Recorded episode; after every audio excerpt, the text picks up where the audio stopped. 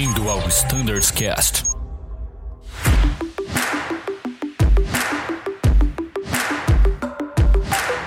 Fala pessoal que nos escuta no Standards Cast, sejam bem-vindos a mais um episódio. E hoje a gente vai falar da nossa querida frota ATR.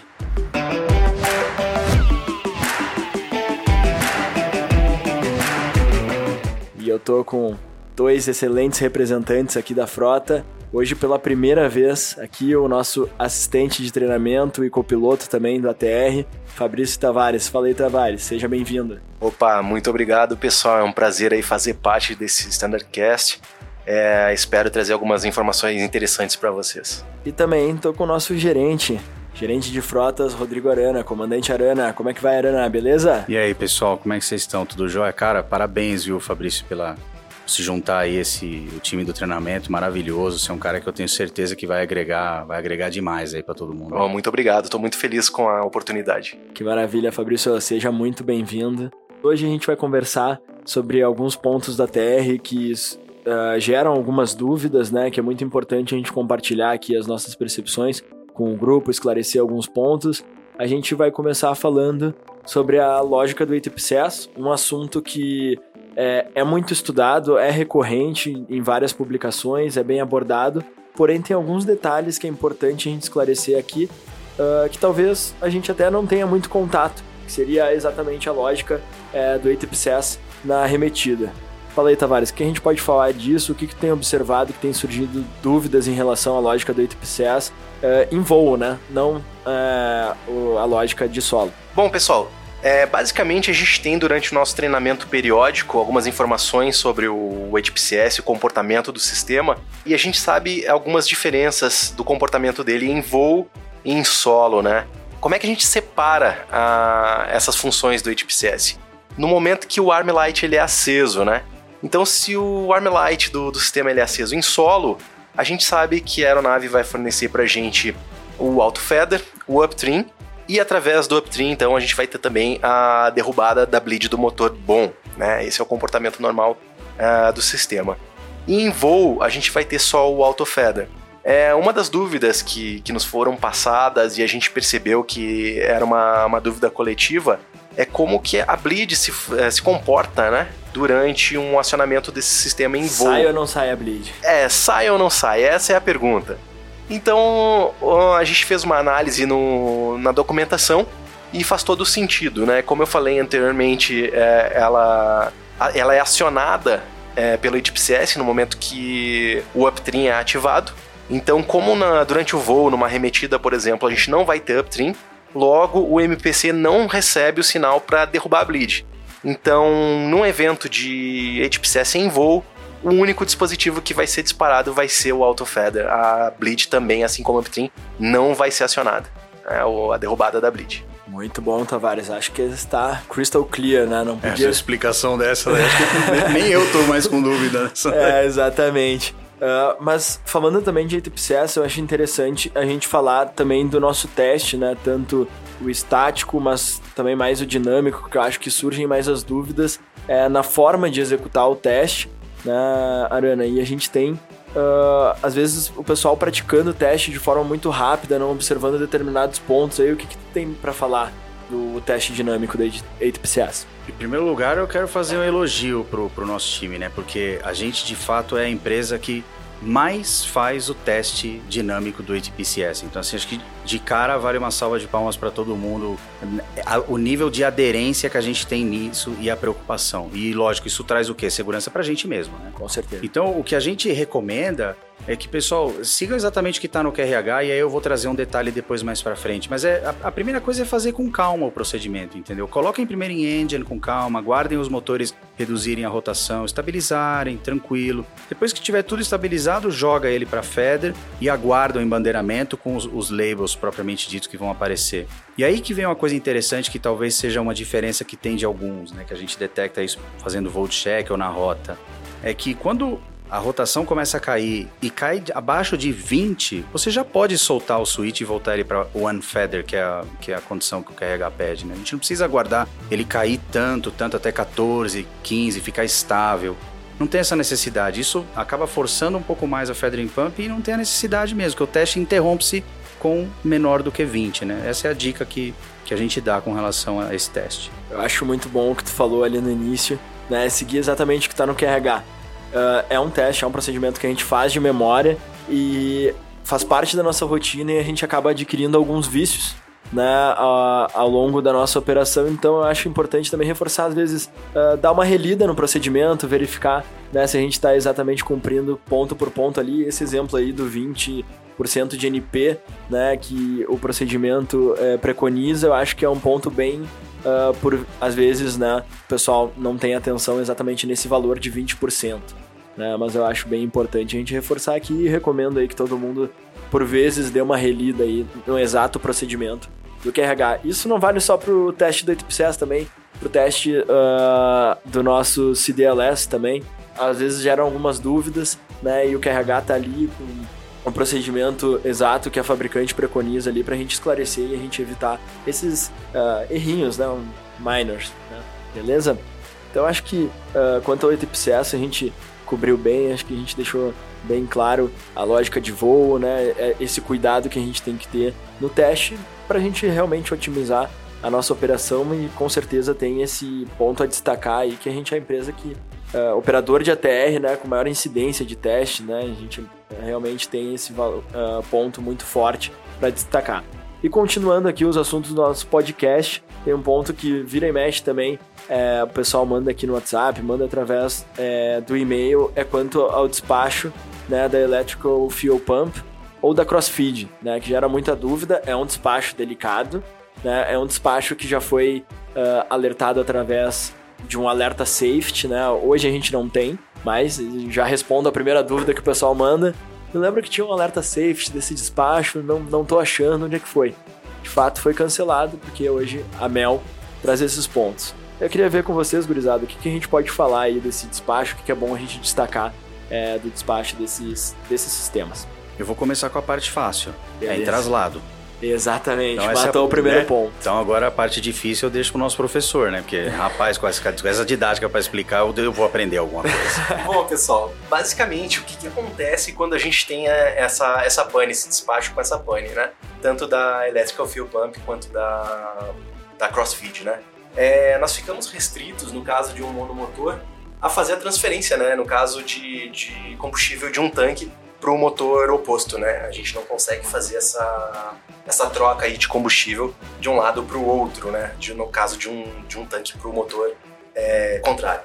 Bom, dito isso, é, vocês vão ver que a Mel ela restringe a gente, né, é, para esse despacho, contanto que a gente tenha um aeroporto de alternativa dentro de 45 minutos é, de tempo de voo em qualquer ponto né, da, da rota. É, isso se aplica é, de qual maneira? Que a gente consiga, é, com, essa, com essa distância de 45 minutos, cumprir com o maximum balas, que seria os 730 quilos, né? A gente mesmo monomotor e com a incapacidade de fazer uma, uma crossfeed, a gente consegue é, manter a aeronave dentro do limite de 730 quilos. É, isso implica no que, pessoal? Implica num MFOD específico. E cabe ressaltar o que é o MFOD, para que a gente não confunda com o NFIL. O MFOD ele serve para despacho e inclui nesse número do MFOD a, a distância de B para C mais os 30 minutos que a gente tem de combustível reserva. Né? Isso é o MFOD. É, landing fuel é operacional e a quantidade de combustível que a gente vai pousar. Né? Então, é, são duas coisas diferentes. A Mel restringe a gente, no momento ela está com uma informação errada ali de 730 quilos como o MFOD, mas já foi solicitado pelo Tiago a correção, um valor de 1.500 quilos. Né? Então a Mel vai falar para a gente que a gente precisa de um MFOD de 1.500 quilos ou menos. Uh, qual é a ideia dessa, dessa restrição? É a seguinte, pensem no seguinte cenário, né? a gente tem um despacho onde o nosso, uh, nosso combustível vai estar tá restrito né, a um alternado dentro de 45 minutos mais os 30 minutos e com MFOD de 1.500 kg. Vamos imaginar o seguinte, a gente perde um motor, né? A gente não consegue fazer é, crossfit né, para aquele outro lado. Então esses 1.500 quilos que são previstos de MFOD, eles se transformam em combustível operacional de 750, que seria o nosso B para C. Com esses 750 quilos, a gente teria exatamente o necessário para cumprir os 45 minutos e ainda pousar com os 30 minutos, que é o nosso combustível reserva. Então, uma das perguntas que chegaram para a gente enquanto a, a gente teve essa pane em alguns eventos na rota, o meu landing feel é de 2 mil, tem algum problema? Não tem, né, pessoal? A gente pode é, pousar com os 2 mil quilos, não vai ter problema nenhum. O nosso MFOD ele é restrito a 1.500 quilos. Ou seja, para despacho, o nosso alternado tem que estar dentro de 45 minutos. Essa é a imposição da Bel. Né? Eu acho que ficou claro, né, pessoal? Não sei se vocês querem adicionar alguma coisa. Como eu disse, não, tenho nada a acrescentar no comentário do, cara, do Tavares, acho, não adianta. É, professor é professor, né? É isso aí, cara. A tua explicação tá excelente. Crystal clear de novo, adoro essa expressão. É, o que é crítico exatamente uh, é isso, né? O fato de tu automaticamente, em caso é, de uma falha de motor, né, tu vai comprometer metade da tua autonomia. Exato. Né? Tu tinha 1500, né? Então tu tinha duas horas e meia né, de autonomia, passa a ter metade. É. Né? Tu passa a ter uma hora e quinze de autonomia. Direto. Primeiro impacto tu vai ter em relação da falha. Né? Então, por isso que esse despacho requer essa atenção. Eu acho que ainda mais crítico do o fato de a gente poder extrapolar o limite de, de unbalance é o fato de a gente comprometer a autonomia pela metade, né? O unbalance, a gente vai estar acima do limite, né, do que é certificado, mas a gente até já conversou isso com a TR, eh, não ocorre uma perda de controle da aeronave, embora tu extrapole o limite, né? Claro que o controle vai ficar muito afetado, muito dificultado, mas a gente não tem uma perda de controle da aeronave. Mas o fato de tu transformar a tua autonomia, né, é, deixar a tua autonomia pela metade, eu acho que é o mais crítico desse despacho. Né? Então, é um despacho que requer atenção, né, uh, requer uma leitura com cuidado, com carinho, e quem sabe até uma consulta, liga pro Arana, liga pro Tavares. Né? Exato. Isso, é. liga pro Tavares, gostei. uma curiosidade interessante do unbalance da nossa aeronave é exatamente essa, né? Essa limitante de unbalance, ela vem do cenário ETOPS, que se aplica a regra muito parecida com o despacho da Mel. Né? Sim, é isso Então mesmo. não envolve controlabilidade, mas sim um cenário ETOPS para certificação. É que foi o cenário, o cenário que a TR rodou quando ela fez a certificação foi justamente nesse peso. E o que, que diz a certificação? Que você tem que ter a condição de monomotor, a controlabilidade tem que ser mantida até o limite do batente dos trins. No caso do ATR, não atingiu o limite do batente dos trins. A controlabilidade foi feita só com controle de voo, não foi necessário a aplicação do trim na totalidade. Então, assim, em tese, a gente ainda toleraria muito mais imbalance do que esse daí. É que não foi, não foi certificado dessa forma. E aí fica limitado, simples assim. Mas não, não existe risco de perda de controlabilidade por causa de imbalance. Eu tenho certeza que se vazar uma asa inteira, não vai perder o controle do avião. Eu tenho absoluta certeza disso. Perfeito. Excelente, pessoal. E dando continuidade aqui aos nossos tópicos, eu queria falar um pouquinho da atualização de manuais, né? Que é um. Uh, a gente tá, fez recentemente a atualização de maneira gradativa pela primeira vez aí, a gente fez de maneira gradativa na frota, uh, faseada, né? A gente atualizou aeronave por aeronave em decorrência da atualização do Electronic Checklist, né? Por que que isso foi necessário, né? Então a gente passou da revisão 32 dos manuais para a revisão 40 dos manuais. E essa revisão 40 dos manuais, ela exige a versão DCL na versão 36 ou 37 para aquelas novas aeronaves, né? Aeronaves com sistema NEMS, Uh, e ela proíbe o uso de qualquer outra versão uh, anterior do ECL. Né? Então, no momento que eu atualizasse uma aeronave, uh, se eu não tivesse com o ECL atualizado, eu ia ah, automaticamente aí, eh, inutilizar o Electronic Checklist. Então, por isso que é necessário a gente fazer isso casado, né? atualizar a documentação junto com o ECL. Então, trabalho em conjunto. Né, da gente aqui de operações, junto com o time de publicações e também o time de planejamento de uh, manutenção e o time de engenharia de aviônicos. Então, por isso que foi feito dessa maneira pela primeira vez, né? Foi a primeira atualização de manuais que foi requerida uma atualização de ECL e após a gente ter implementado o ECL, né, a utilização de forma completa. Uh, e o que é importante falar dessa atualização, né? É importante destacar inserção da OEB 61, é uma novidade, né, que essa documentação traz, né, uma nova OEB que ela traz a restrição da execução de alguns procedimentos através do ECL, né, principalmente os procedimentos relacionados à ATA 70, além daqueles que já eram restritos. Né, a gente já tinha a restrição de utilizar o procedimento do Engine Oil Low Press, né, uh, já era proibido utilizar o ECL, a gente tem a inserção de mais alguns uh, procedimentos. A OEB traz uma tabela de quais procedimentos são aplicáveis e qual procedimento no, no QRH uh, que deve ser aplicado ao invés uh, do ECL, tá? Então essa é uma novidade que, que atinge toda a nossa frota, atinge tanto os aviões com ECL 37 e também com ECL 36. Beleza, pessoal? Então tem que ficar atento, é importante a gente sempre dar uma lida nessa OEB, agora que é uma novidade também, né? E a gente tá é, esperto em relação a quais checklists né, que são afetados através dessa OEB. Beleza? Ô, Thiago, eu posso dar um spoiler antes da gente encerrar o podcast a respeito da TRU? Nossa, importante, hein? Não é? Pessoal, eu sei que é tão esperado, né? A questão, quando a gente vai parar de usar a TRU, eu acho que finalmente a gente está chegando é, to an end nesse negócio. A gente teve uma reunião recentemente, a gente está gravando esse podcast aqui no, hoje é dia 21, né? A gente teve a reunião no dia 16 com a TR, e não foi antes, né, Tiago? Foi até foi semana passada, eu tô perdido no, no, no, tempo, foi acho que dia 12 a reunião. Isso. É, e a gente teve a reunião com eles e, e foi definido o final fix. Então agora a gente já tem as ações que são necessárias serem feitas pelo nosso time de engenharia, que vai ser coordenado por eles, e depois uma modificação no ECL, mas a gente vai deixar pronto de usar a TRU. Finalmente acho que vai ficar resolvido esse problema. Finalmente a TR encontrou uma solução e aprovou com a EASA, né? Como era demandado, né? Através de uma AD da EASA. Então, é isso aí, Arana. Baita spoiler, hein? É, que baita é. notícia, hein? Uma notícia boa. E depois até interessante, eu vou até passar pro nosso professor os dados que foram, porque assim, a coisa foi tão sensível da causa da, da falha, né? E como eles mitigaram, que eu achei impressionante, assim, foi bem legal. Depois eu vou passar os dados todos pro professor e, e o professor Tavares vai nos ajudar aí a desmistificar tudo, vai ser, acho que vai ser bem legal ah, e finalmente a gente, a gente vai inclui, Com certeza a gente inclui no nosso periódico, a gente passa para os alunos na sequência. Legal.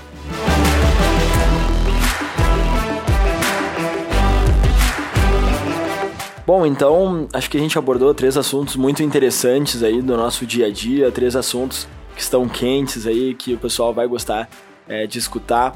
Uh, queria passar então para as considerações finais de cada um. Fala aí, Tavares. O que, que tu tem para encerrar? Qual foi tua percepção aí da tua primeira participação aí no podcast? Gente, foi um prazer participar aqui, foi muito legal, sempre é um aprendizado, né?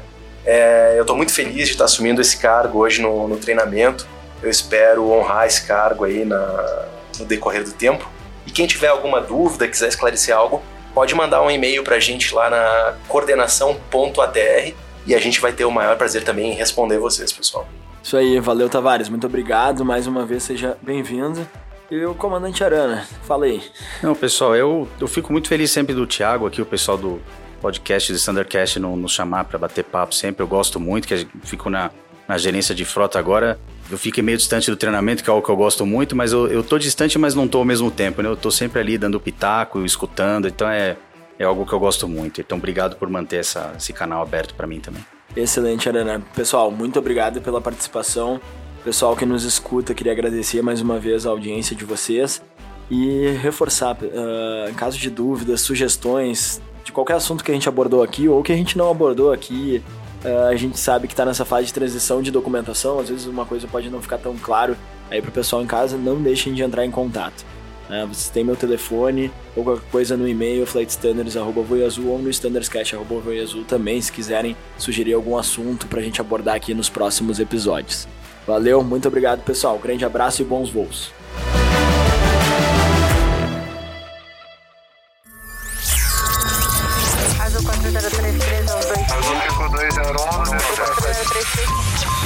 Ouviu ao Standards Cast.